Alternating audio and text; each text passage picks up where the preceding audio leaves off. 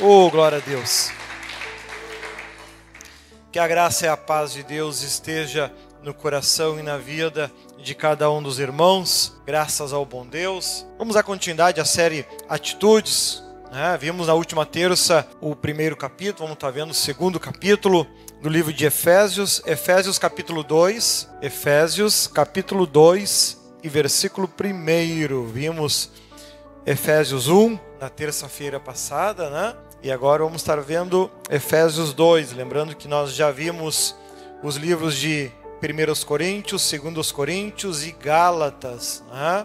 Vimos todos os capítulos, está disponível aí em podcast já 1 e 2 Coríntios. Em breve vou estar colocando aí também o livro de Gálatas, para a glória de Deus. Né? Olha ali, Efésios, capítulo 2 e versículo 1 que assim nos diz: Olha só. E vos vivificou, estando vós mortos em ofensas e pecados, em que noutro tempo andastes segundo o curso deste mundo, segundo o príncipe das potestades do ar, do espírito que agora opera nos filhos da desobediência, entre os quais todos nós também antes andávamos nos desejos da nossa carne, fazendo a vossa carne e dos pensamentos, e éramos por natureza filhos da ira, como outros também. Glórias a Deus. Olha só então. Em outros momentos, inclusive, eu botei aí no meu canal no YouTube hoje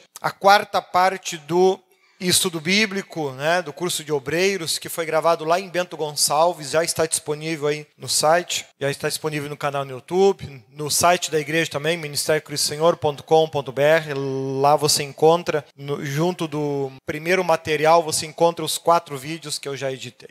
Olha só então, nós temos visto, eu tenho falado em muitos momentos, até as pessoas têm um pouco de dificuldade de compreender isso, achando estranho, né? Mas aqui este capítulo ele começa a esclarecer mais sobre isso.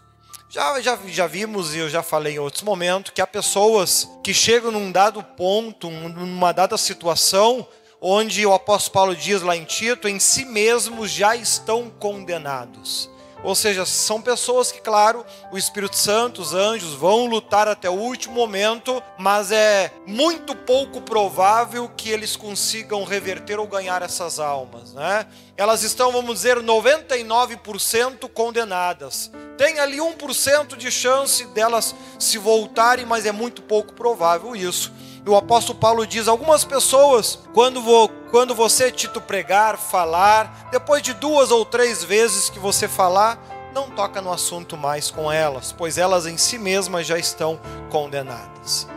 Quando a gente cita este versículo, a gente, a, a, as pessoas quando não têm ainda o conhecimento maior, é, elas partem de um princípio de que estavam salvas e passaram a estar condenadas por, por algum motivo, por, por algum erro, por alguma falha. Aqui em Efésios, nos versículos 1, 2 e 3, aqui o apóstolo Paulo ele chama atenção para isso, né? Onde vocês estavam mortos em suas transgressões e pecados, nas quais costumavam viver, quando seguiam a presente ordem deste mundo e o príncipe do poder do ar, o espírito que agora está atuando nos que vivem na desobediência. Anteriormente, todos nós também vivíamos entre eles satisfazendo as vontades da nossa carne, seguindo os seus desejos e pensamentos. Como os outros, éramos por natureza merecedores da ira. Ou seja, para que você entenda melhor isso, aqui o apóstolo Paulo esclareceu mais esse assunto. Dizendo o seguinte: todo mundo, sem exceção, estavam mortos. Estávamos mortos, condenados. Todos, sem exceção.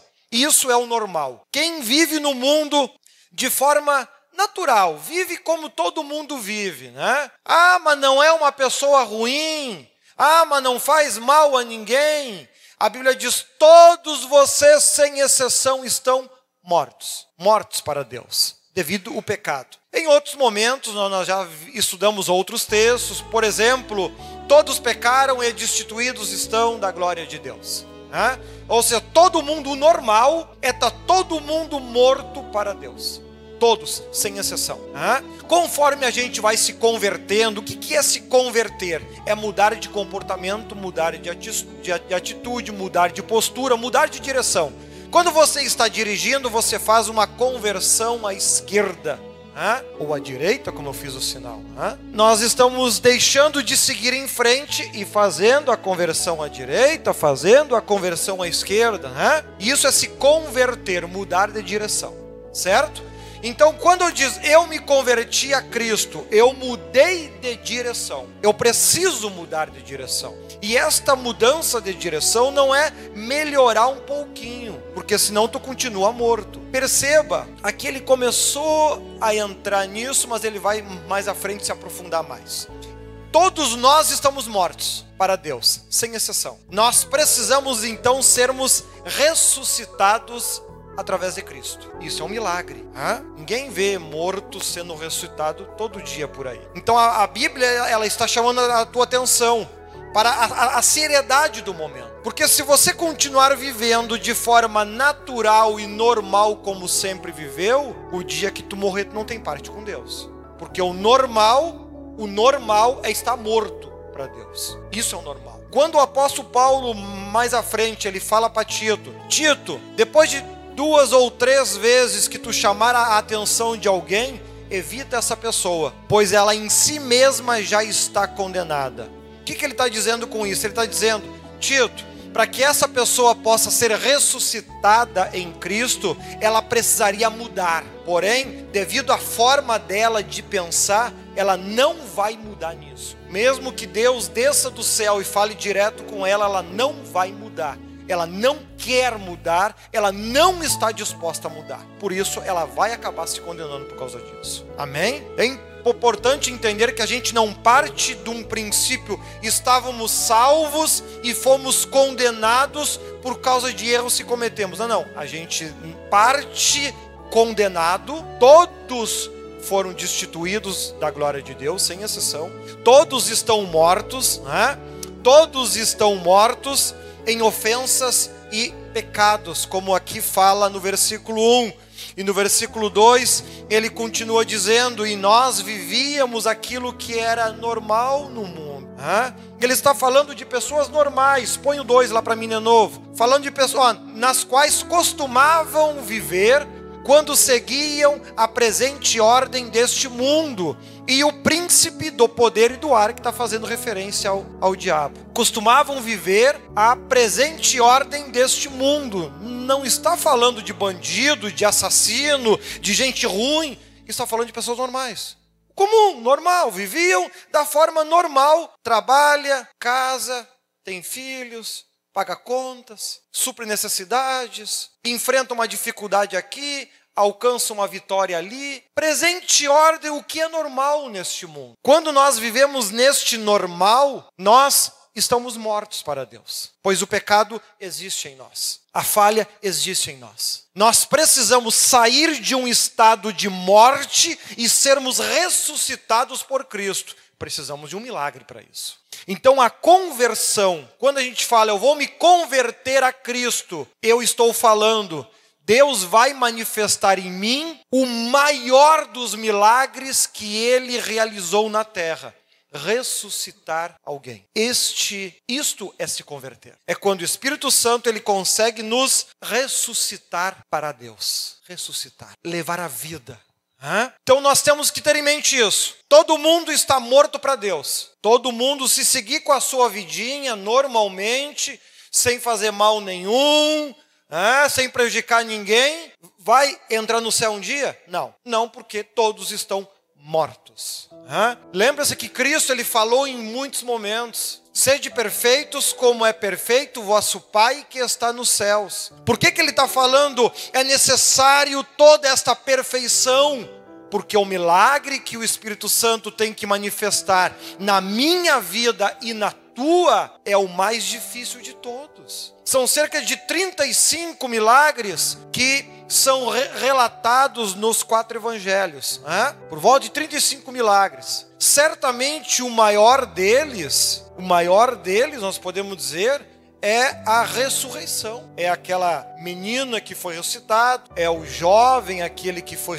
ressuscitado, que estava sendo levado no caixão, é Lázaro que foi ressuscitado depois de quatro dias. É o maior dos milagres, é trazer de volta alguém à vida. Claro que existem outros grandes, caminhar em cima da água não é pequeno, multiplicar pão e peixe não é pequeno. Agora, trazer alguém de volta à vida, trazer alguém de volta à vida, e mais de uma vez ainda, que a memória me lembra agora, são pelo menos três vezes que isso aconteceu. E isso é que tem que acontecer na minha e na tua vida. E você espiritualmente está preparado, pronto para que um milagre como esse aconteça na tua vida? Espiritualmente, você está apto a permitir que isso aconteça na tua vida, não estou falando em fazer um paralítico andar, eu estou falando em fazer alguém ressuscitar você mesmo. Daí a exigência da parte de Deus e o quanto ele sempre bateu em cima da questão da santidade, da mudança, e nunca nivelou por baixo, sempre de sede santos como eu sou santo, sede perfeitos como é perfeito o vosso Pai que está no céu, sede meus imitadores, sede meus imitadores, porque Cristo trouxe pelo menos três pessoas de volta à vida, pelo menos três pessoas. Então, se nós formos igual a Ele, conseguiremos ser ressuscitados, então, e sair deste estado de morte que o apóstolo Paulo chama a atenção aqui nos versículos 1, 2 e 3. Olha lá então os versículos 4 e 5. Todavia, Deus, que é rico em misericórdia, pelo grande amor com que nos amou, deu-nos vida com Cristo quando ainda estávamos mortos em transgressões. Pela graça, vocês são salvos. Claro que tem que ser pela graça. Ninguém vai ser salvo por merecimento. Tem que ser através de Cristo. Imagina um povo que, depois que foi escrito o livro de Malaquias, o povo ele viveu um tempo de por volta de 400 anos, onde praticamente não houve mais nenhum contato entre o homem e Deus. Espiritualmente o povo morreu. Como que esse povo ia ressuscitar para poder morar um dia com Deus? Possível. Nem os milagres mais simples eles conseguiam fazer, como abrir os olhos de um cego. Hã? Quando Jesus começou a fazer essas coisas, eles começaram a se apavorar, mas que homem é este? Hã? Em meio a uma grande tempestade, dizer para o mar: acalma-te, e o mar acalmar. Se apavoraram com isso. Que homem é esse que até a água obedece? Poxa vida, né? Até a água obedece a Deus. É só o ser humano que tem dificuldade nisso. O vento obedece, o ser humano não. Ele acha que se ele tiver um bom coração, ele está salvo. Irmão, como é que você vai fazer um milagre da ressurreição só através de um bom coração? Isso não vai acontecer, tu vai te condenar com isso. Cuidado com, com esses enganos que estão querendo te, te vender por aí. Precisamos eh, sermos ressuscitados com Cristo. Ah, Cristo mostrou o caminho. E olha ali, e deu-nos a vida com Cristo quando ainda estávamos mortos em transgressões. Amor, relacionamento. Quando a gente fala, e o apóstolo Paulo ele fala bastante isso, que essa que a salvação não é pelas obras, mas pela graça em Cristo Jesus. Ah, e esta graça, ah, este relacionamento que a gente tem com Deus, ele deve possuir algumas qualidades. Você encontra lá no, nos evangelhos as bem-aventuranças, nove qualidades que todo cristão deve ter. Né? Agora, o apóstolo Paulo ele destaca três qualidades que para que você tenha efetivamente um relacionamento com Deus, você deve possuir. Né? Fé, esperança e amor. Porém, a maior delas é o amor. Com certeza, porque o, o amor em si acaba puxando todas, todas as outras. Assim como, por exemplo, o dom de profecia, que é o maior dos dons ali citado, né? a pessoa que o tem acaba puxando todos os outros demais dons. Por exemplo, um profeta, ele pode não ter o dom de visão e em algum momento ele enxergar as coisas, porque o dom de profecia puxa isso. Um profeta, ele pode não ter o dom de interpretação das línguas e em algum momento interpretar não porque ele está conseguindo interpretar, mas que porque o anjo que o acompanha está traduzindo e falando para ele. Então, o dom de profecia ele puxa todos os demais. Assim como o amor, ele vai puxar todas as demais qualidades. Então não é em vão que o apóstolo Paulo fala que o amor é a maior de todas, obviamente, porque o amor ele consegue puxar todas essas demais qualidades, a, a, fé e a esperança e o amor, que são as três bases que a gente precisa ter. Né? Se a gente tem fé, se a gente tem esperança, se a gente tem amor, as demais qualidades que ali nas bem-aventuranças ele cita, elas vão ser pouco a pouco puxadas, aperfeiçoadas, desenvolvidas vão aparecer em nós, como a paciência, né? ser uma pessoa mansa, ter domínio próprio, né? bem-aventurados mansos. Como é que eu vou aprender a, a, ser uma pessoa mansa se eu sou uma pessoa muito nervosa? Tendo amor, tendo fé, tendo esperança. Né? Estão me fazendo mal agora mas eu vou ficar quieto. O troco vai vir, a consequência vai vir, porque tudo que se planta nessa terra, colhe nessa terra e colhe depois ainda. Né? Então, essas qualidades aprendi e Cristo, através da graça, ou seja, do relacionamento, do amor, ele nos proporciona esta capacidade e essas condições. Nem, nenhum ser humano conseguiria ressuscitar outro, não teria capacidade para isso.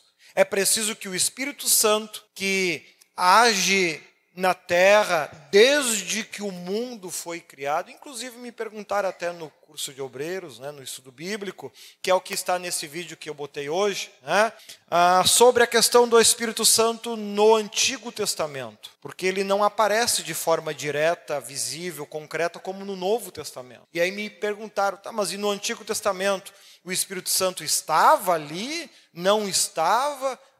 Então depois vocês assistem e aí vocês vão entender melhor isso. Ah, então nós vemos aqui que nós temos um desafio. Eu, como crente, eu preciso ressuscitar. Diante de Deus eu estou morto. É, lá antes de me converter, diante de Deus eu estou morto. Eu preciso renascer. Isso é um milagre e não é tarefa fácil. É? Quem é aqui que pegou o cachorro que morreu, fez uma oração e ele voltou à vida? Não estou falando de ser humano, estou falando de cachorro, que, que não tem alma, tem só um sopro de vida. Um gatinho, um passarinho, uma formiguinha. Não? Veja o tamanho da dificuldade que é de se converter. Não é uma tarefa fácil. É algo que dá trabalho e vai exigir esforço e dedicação da tua parte. E tu precisa ressuscitar não é os outros, é você mesmo, diante de Deus. Deus tem que ver realmente o espírito dele vivo em você da forma que ele quer, da forma que ele deseja. Senão você não tem parte com Deus. Então nós vimos que por capacidade própria a gente nunca ia, ia conseguir isso.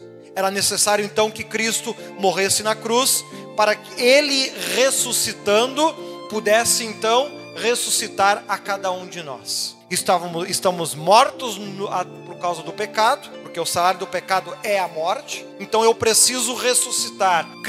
Deus nos amou, nós ainda estando mortos, né? ainda estando em pecado. Cristo veio, morreu na cruz e deu a partir daí a oportunidade de salvação a todas as pessoas. Né? E ele continua dizendo: olha lá o 6 e o 7. Né? E para que isso? Olha lá, Deus nos ressuscitou com Cristo e com Ele nos fez assentar nas regiões celestiais em Cristo Jesus, para mostrar nas eras que hão de vir a incomparável riqueza de Sua graça, demonstrada em Sua bondade para conosco em Cristo Jesus. Esse texto aqui me, me lembra lá em Apocalipse, eu até andei comentando em alguns momentos, Apocalipse 26, né? Eu comento, eu não, não sou um estudioso do Apocalipse, estudei ele muito pouco, perto do resto que eu já estudei. Devo ter lido, acho, umas cinco ou seis vezes só o livro. E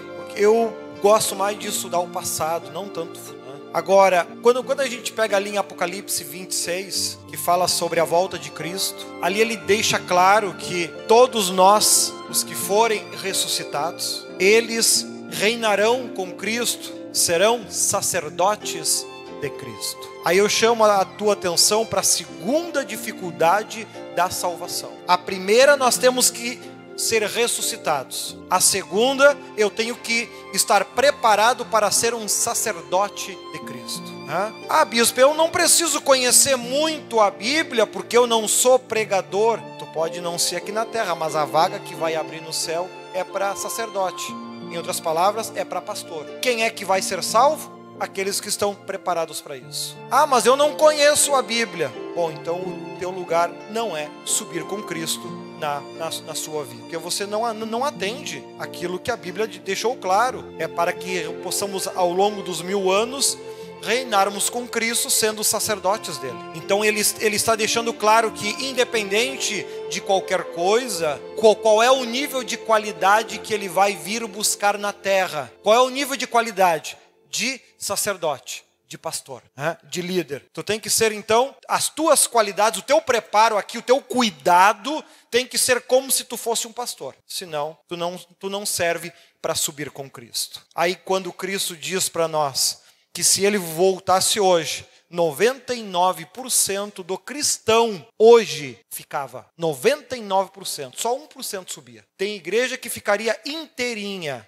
Ele disse que não sobe ninguém, nem o líder. Porque lá, ele citou essa igreja, ele não, ele, ele não diz nome, obviamente, porque não cabe a nós julgar ninguém. Ele diz que nos cultos que eles fazem, eles reúnem milhares de pessoas. Porém, lá, nesta igreja, nem o Espírito Santo mais está. Nem o Espírito Santo mais vai. Não há mais o que fazer lá dentro. Ou seja, é, um, é, um, é uma igreja que no momento que Cristo voltar, fica inteirinha. Do líder ao porteiro. Não sobe ninguém. Olha a situação. Por quê? Porque é um povo que estão vivendo a salvação fácil. Ah, é só ter um bom coração e vamos tudo para o céu. Da onde? Se tu tem que ressuscitar primeiro. E tu tem que estar pronto para isso. Aqueles que vão subir, vão subir para serem sacerdotes de Deus. Se você não se preparou aqui para isso, que jeito? Hã? Aí pergunta, tá, mas e as mulheres que não podem ser pastor? Não, não existe pastora. Hã? Deus deixou bem claro: 12 apóstolos, 70 discípulos, as mulheres têm excelentes qualidades, hã? têm uma facilidade em matéria de dom muito maior do que os homens. Hã? Agora, o cargo máximo que ela pode ter é de evangelista. Como pastor, ela não pode ser. Claro que aqui na terra a gente faz o que a gente quiser. O problema é depois que morre. Né? Agora, um casamento que ela fizer não vale nada.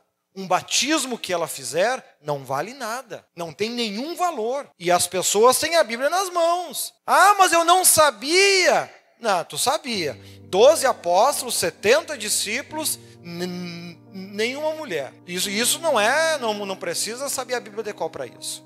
Então nós temos que entender que a salvação não é algo simples e fácil que a gente pode levar com a barriga, como se diz, porque vai tudo morar com Jesus. Irmão, não é por aí a coisa. Por que, que tu acha que Jesus, sendo um Deus, se fez igual a nós, foi humilhado, pregado numa cruz para nos conceder a salvação? Se fosse fácil, ele não precisava fazer isso tudo. Hã? E aí a gente começa aqui em Efésios, nos primeiros passos, claro. Hã?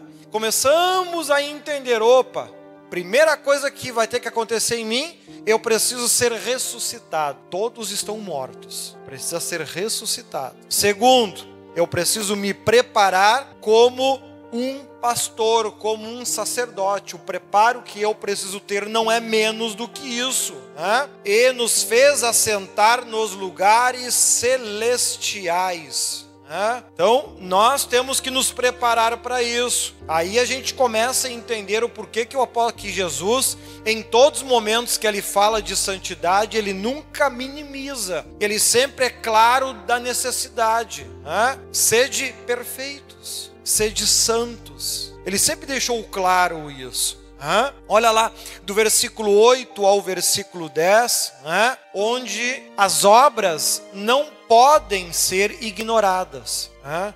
Sabe que tem uma falsa ilusão. Ah, mas se a salvação é pela graça e não pelas obras, então ter obras ou não não faz diferença. Irmãos, se não tem obras, não tem graça. Hã? Por exemplo, você ama muito a tua esposa. Só tem um detalhe: tu nunca namorou, nunca casou e vive sozinho. Como é que você faz para amar a esposa que não existe? Como é que faz? Dá, dá para amar uma mulher que não existe? Não. Tiago depois fala sobre isso. Nós, nós vimos lá na série Emoções. A fé sem obras é assim como a graça sem obras é morta também. Não tem o que mostrar. Hã? Não tem como você. Ah, eu sofri por amor de Cristo. Ah, é? Qual, qual foi o teu sofrimento? Todos no âmbito pessoal. Tá, mas por Cristo, para pregar o Evangelho. Né? O que que tu padeceu para pregar o Evangelho? Ah, eu fiquei desempregado. Tu, isso não é sofrer pelo Evangelho. Né? O que que tu sofreu pelo Evangelho? É, porque passar necessidade, todo mundo em algum momento enfrenta isso dificuldades a gente passa na vida. Né? Ser abandonado por amigos, parentes, familiares, todo mundo enfrenta isso, o fiel e o infiel. Né? Todo mundo enfrenta isso. Agora, o que, que você passou que o ímpio não passa? O que, que você passou por amor a Cristo que o ímpio não passa? Né? Aí você começa a mostrar o que é que tu tem passado por amor do Evangelho. Agora, querer citar um sofrimento que o ímpio ele passa igual, isso aí é coisa que faz parte da vida. Né? Não tem nada a ver com o teu relacionamento com Deus. Mas olha só do versículo 8 em diante, para você entender melhor. Pois vocês são salvos pela graça, por meio da fé, claro. E isto não vem de vocês, é dom de Deus, com certeza. É esta mudança que a graça ela vai produzir, é o Espírito Santo que produz em nós. Não há como nós fazermos isso.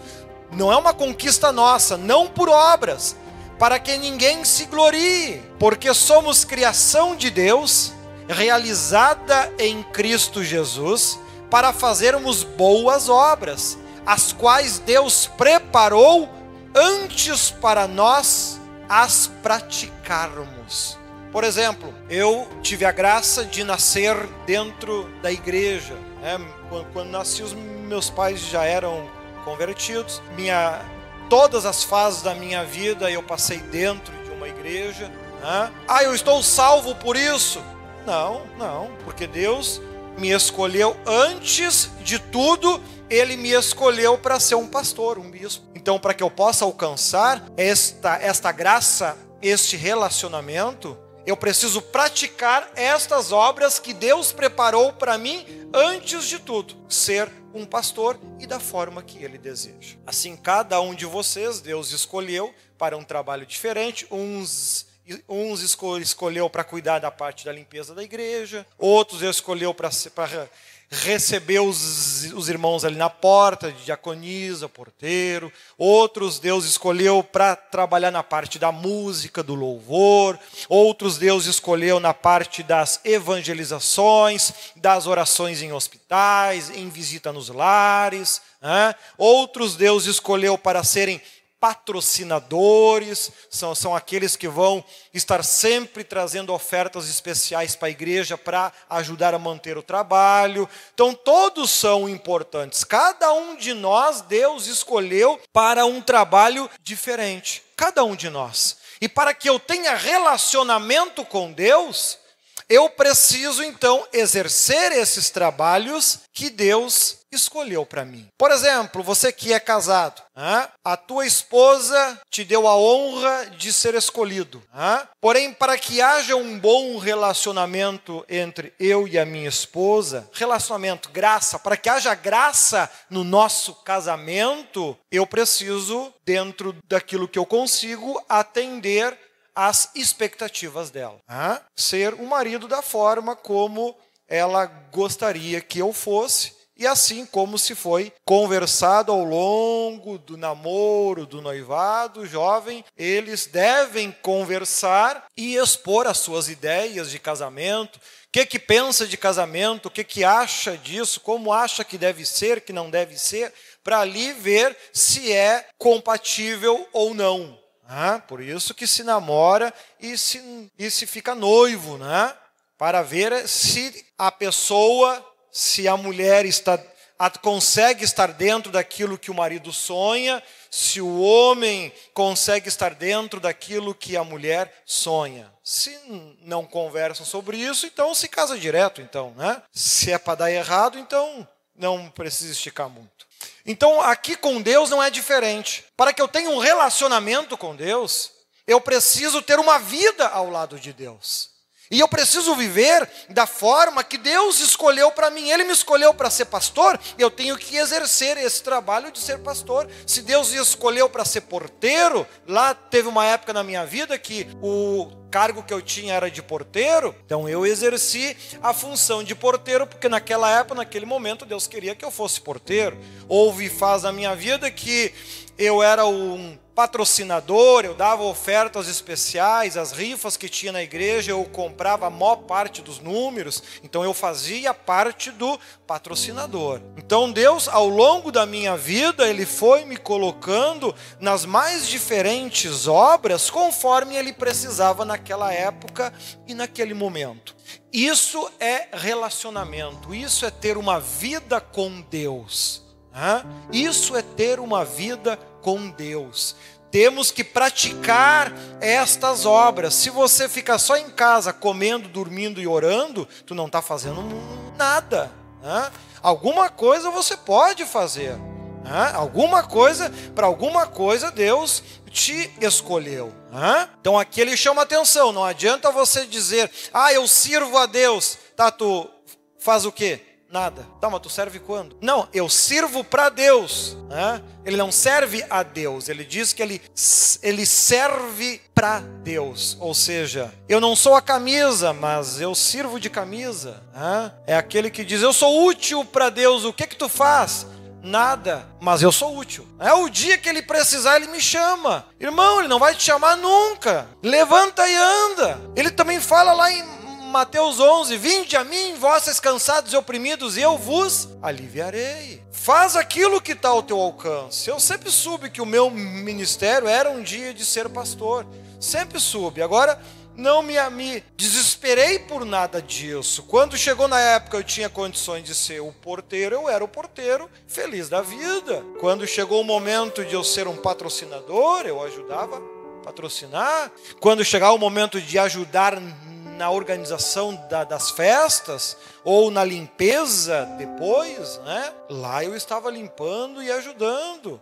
Fui fazendo aquilo conforme Deus tinha me escolhido. Ah, mas ele não te escolheu para pregar, irmão. Eu tenho que estar tá sendo útil para ele. Quando chegar a hora, ele vai me direcionar para isso, como aconteceu. Estou aqui há 20 anos já fazendo isso. É, é, o problema é quando a pessoa senta e, ah, eu quero ser um pregador e não faz mais nada, nada, nada, nada, nada, fica morto no banco. Irmão, tu vai morrer aí sentado. Não há o que fazer. Eu, para chegar a, a conseguir a carteirinha de engenheiro, não é só para ter o direito de ter uma carteirinha e pagar 500 e tantos reais por ano, eu tive que estudar quase 30 anos da minha vida. Não foi assim do, do nada. Né? Assim é com Deus. Nós temos que ir desenvolvendo e crescendo. Né? Então ali ele fala sobre isso do 8 ao 10. Olha ali do 11 ao 13. Antes mortos, agora vivos. Quando a gente percebe isso, olha só que interessante.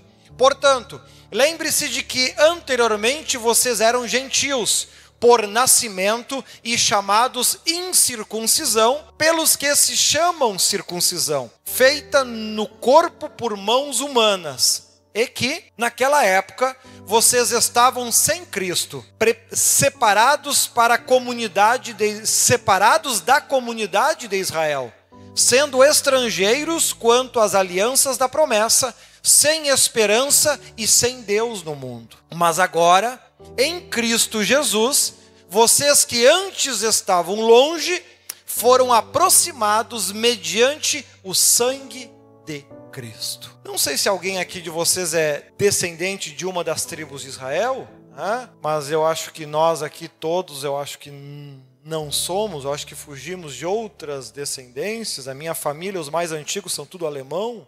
Né? Ou seja, nenhum de nós estávamos dentro da antiga aliança que Deus tinha com o povo de Israel. Através de Cristo, antes nós estávamos mortos e agora estamos vivos, se é que já fomos ressuscitados por Cristo. Se é que verdadeiramente nós entendemos o que é salvação e a dificuldade que é de se conseguir.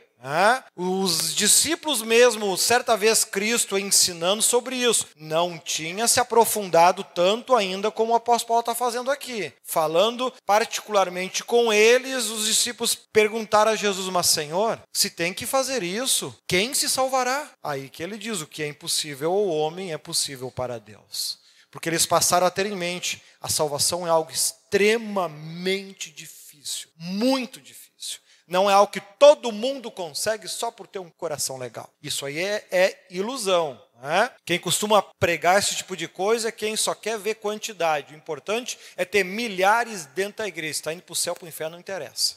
O que vale é quantidade. Né? Aí que vende essa essa salvação barata, essa graça barata, muito fácil, que qualquer um consegue, né? porque visa só quantidade, né? só visa quantidade.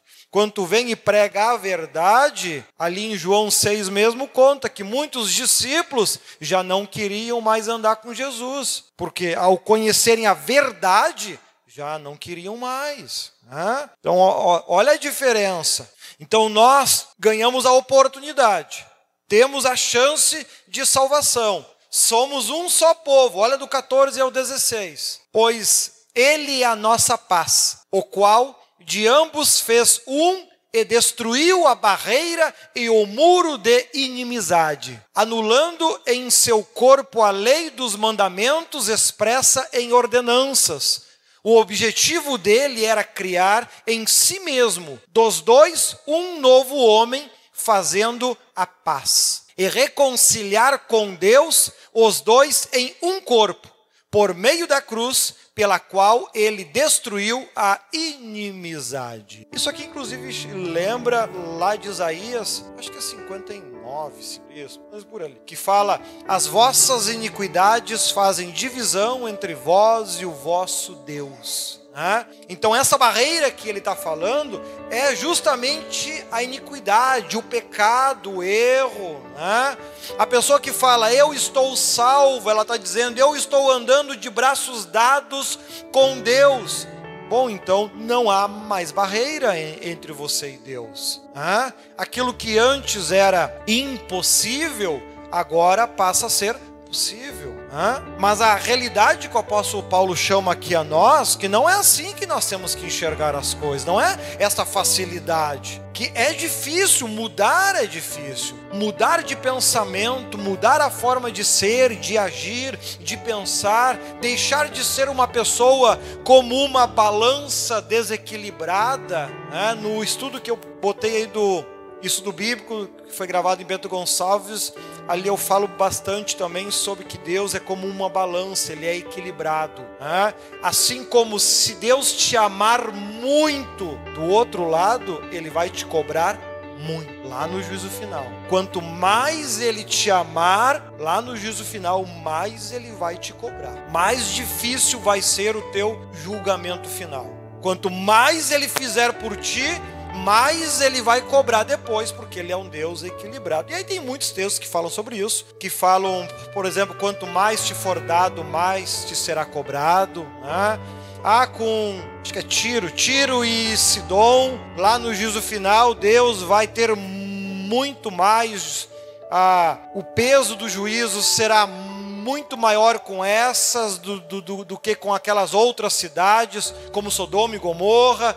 Porque se os milagres que aconteceram na cidade de vocês tivessem acontecido lá na, naquelas cidades, elas existiriam até o dia de hoje. Por isso, no juízo final, essas cidades que os milagres aconteceram, Deus vai, vai ter um juízo muito mais duro do que vai ter com aquelas outras cidades. Ah, então ele chama atenção para isso. Né? Então nós temos que perceber e não levar na brincadeira, não levar na brincadeira. Né? Não ora tanto porque acha que está salvo, não lê tanto a Bíblia. Ah, mas Deus não me escolheu para pregador. Amados, se os que vão subir com Cristo é para ser sacerdotes, Conhecer a Bíblia é o mínimo. Tem que ser homens de, de que lê a Bíblia, que, que buscam o conhecimento, que se esforçam, se não entende tudo, mas está ali se esforçando. Deus está vendo, está tentando entender, está tentando compreender. Né? Não abandona, larga, não. Isso vai te fazer falta. Né? Isso vai te fazer falta. Como por exemplo, a oração é outra forma muito boa de nós nos treinarmos para isso, porque a Bíblia diz que os tímidos não herdarão o reino dos céus. Creio que todos já devem ter visto esse versículo, né? Se eu não me engano, ou é Coríntios ou Apocalipse. Se eu não me engano, é Apocalipse.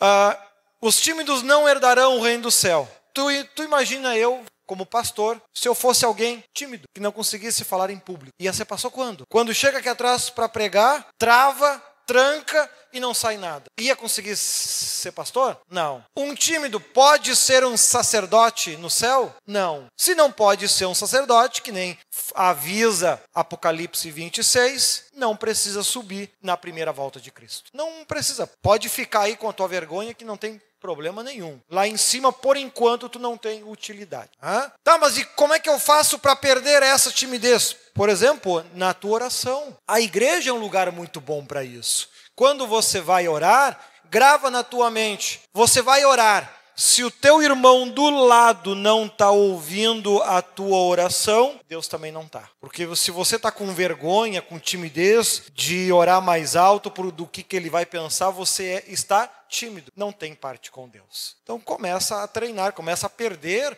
a sua timidez orando um pouquinho mais alto. Não estou dizendo estrondar ou botar abaixo o telhado, é equilíbrio, né? nem de mais nem de menos. Né? Agora, tem que vencer a timidez, senão, quando Jesus voltar, ah, é tímido, fica para a próxima. Né?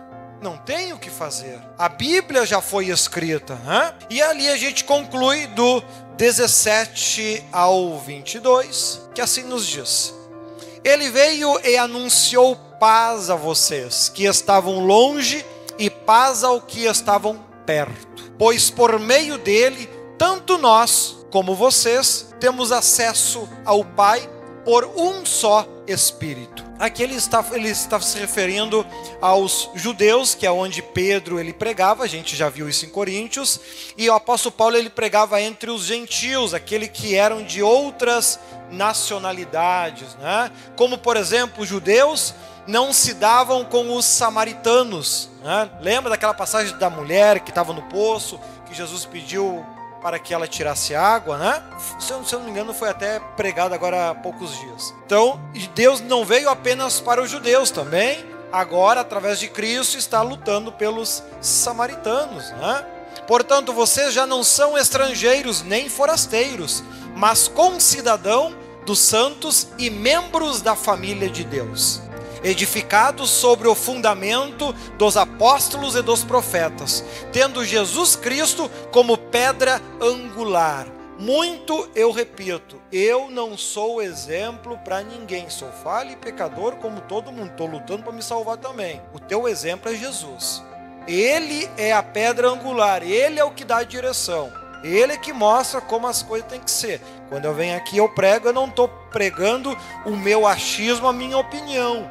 Eu estou pregando aquilo que a Bíblia, tanto que é habitual ao longo das minhas mensagens, quando eu cito algo, algo que não está escrito direto no texto, eu cito onde na Bíblia fala sobre isso. Né? no estudo que foi ao ar aí, que na hora que eu estou no, no estudo bíblico presencial, eu não tenho tempo de ir procurar aonde está cada um dos versículos.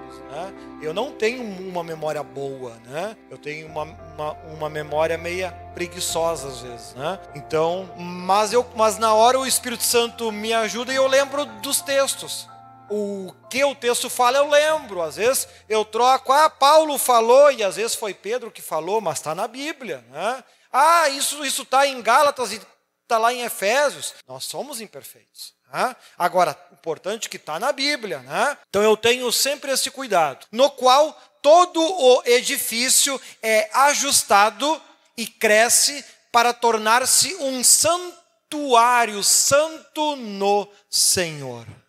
E o último, nele vocês também estão sendo edificados juntos para se tornarem morada de Deus por seu Espírito. Nós somos o templo do Espírito Santo. E quando a gente estuda, para aqueles que, que fizeram comigo o, o estudo bíblico ali dos, dos, livros de Êxodo, né? já está inclusive agora o livro de Gênesis e Êxodo, eles estão completos já aí no, no canal no YouTube.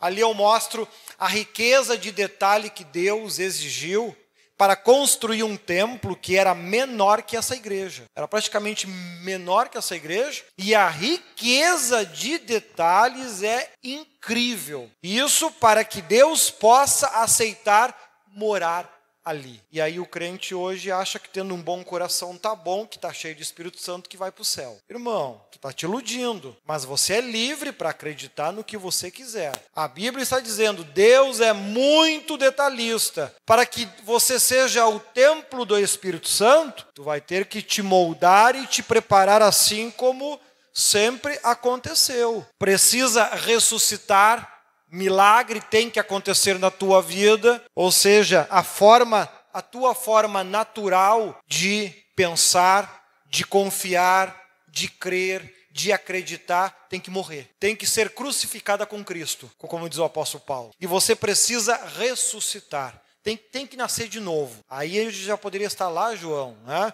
Por que, que ele fala tem que nascer de novo? Porque tu tem que ressuscitar. Por isso que ele fala, é necessário nascer de novo. Aquele que está em Cristo Jesus, nova criatura é, as coisas velhas passaram, eis que tudo se fez novo. De novo ele está falando. É preciso ressuscitar, reviver, fazer tudo novo, senão não pode ser salvo. E tem que se preparar para quê? Para ser um sacerdote. Este é o teu nível de comparação. Quando o apóstolo Paulo fala sobre isso, em Coríntios, se não me engano, 11, me parece, ele fala: sede meus imitadores, como também eu de Cristo. Mas ele é um apóstolo, ele estava no nível máximo. Quando em Hebreus fala sobre isso, né, ele ainda diz: Olhai para a maneira de viver dos vossos pastores, pois eles velam pelas vossas almas. Ou seja, o que, o que ele está falando disso? Ali a tua linda. Tá? E eu tenho que imitar o quê? Imitar a forma dele de viver? Não, porque ele é errado também, ele erra também. Imitai a vossa fé. A fé do pastor tu tem que imitar. Ele tem vontade de ler a Bíblia? Tem. Tu tem que ter também. Ele tem vontade de orar? Tem. Tu tem que ter também. Ele tem vontade de ir aos cultos? Tem. Tu tem que ter também. Do contrário, tu não serve para subir com Cristo. Essa é a relação. Né? E aí a gente começamos a se aprofundar aqui um pouquinho, né? E mas pouco a pouco a gente vai avançando mais e aí vocês vão dia a dia compreendendo mais por que que Deus fala que 99% daquele que diz que ama Deus, se Jesus voltar hoje, não só. Porque não atende a nenhum desses princípios. Eles vivem de forma natural e acham que estão salvos. Vai ficar tudo, infelizmente. Mas o nosso trabalho é avisar, alertar, pregar a palavra de Deus. Né? O restante depois, cada um faz o que quiser, porque não é meu trabalho julgar ninguém. Não faço isso. Não julgo ninguém. Ah, o irmão lá está no erro. Vamos orar por ele. Não é meu trabalho julgar ele. O meu trabalho é ensinar. Né? Depois, o, ju o juízo final, é isso que Deus faz. Porque é um dos ensinamentos do apóstolo Paulo, né? Não julga os teus irmãos que vão à igreja. Ame eles. Deixe que o julgamento Deus faz lá no último dia. Simples assim.